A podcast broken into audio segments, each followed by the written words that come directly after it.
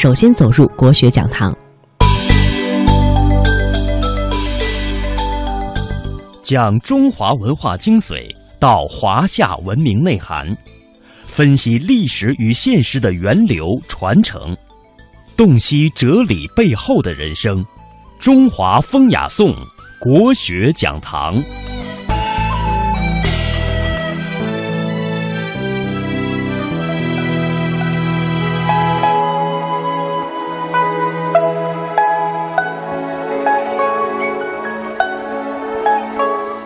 提起《桃花源记》，《桃花源记》和诗的作者陶渊明，大家非常熟悉。陶渊明在节目当中我们介绍过多次，字元亮，这是中国文学史上的第一位田园诗人、词赋家、隐逸诗人。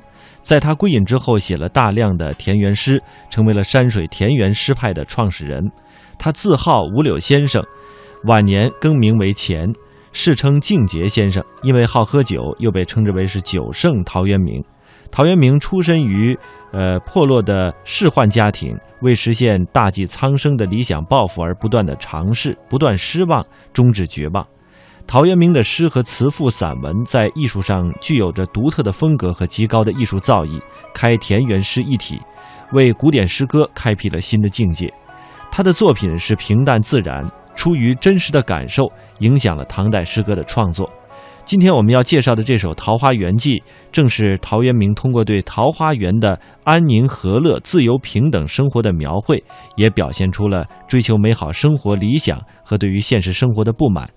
在他的笔下，没有君主，没有赋税，没有战乱，人人劳作，家家快乐。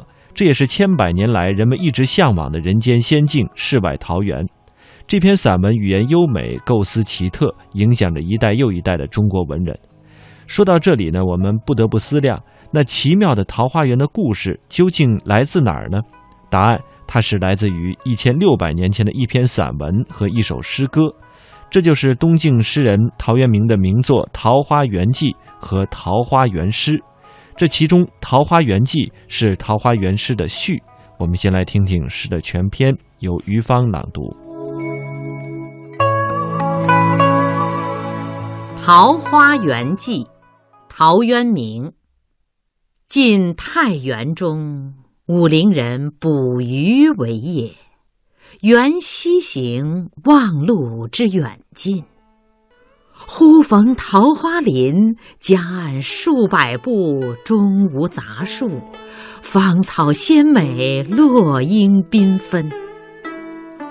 渔人甚异之。复前行，欲穷其林。临近水源，便得一山，山有小口，仿佛若有光。便舍船从口入，出极狭，才通人。复行数十步，豁然开朗。土地平旷，屋舍俨然，有良田、美池、桑竹之属，阡陌交通，鸡犬相闻。其中往来种作，男女衣着，悉如外人，黄发垂髫，并怡然自乐。见渔人，乃大惊，问所从来，具答之。便邀还家设酒杀鸡作食。村中闻有此人，咸来问讯。自云先世避秦时乱，率妻子一人来此绝境，不复出焉，遂与外人间隔。问今是何事？乃不知有汉，无论魏晋。此人一一为具言所闻，皆叹惋。渔人各复言至其家，皆出酒食。停数日，辞去。此中人欲云：“不足为外人道也。”既出。得其船，便扶向路，处处志之。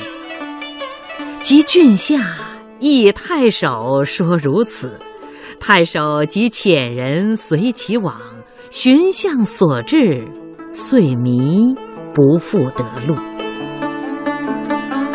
南阳刘子骥，高尚士也，闻之欣然归往，未果寻病终，后遂无问津者。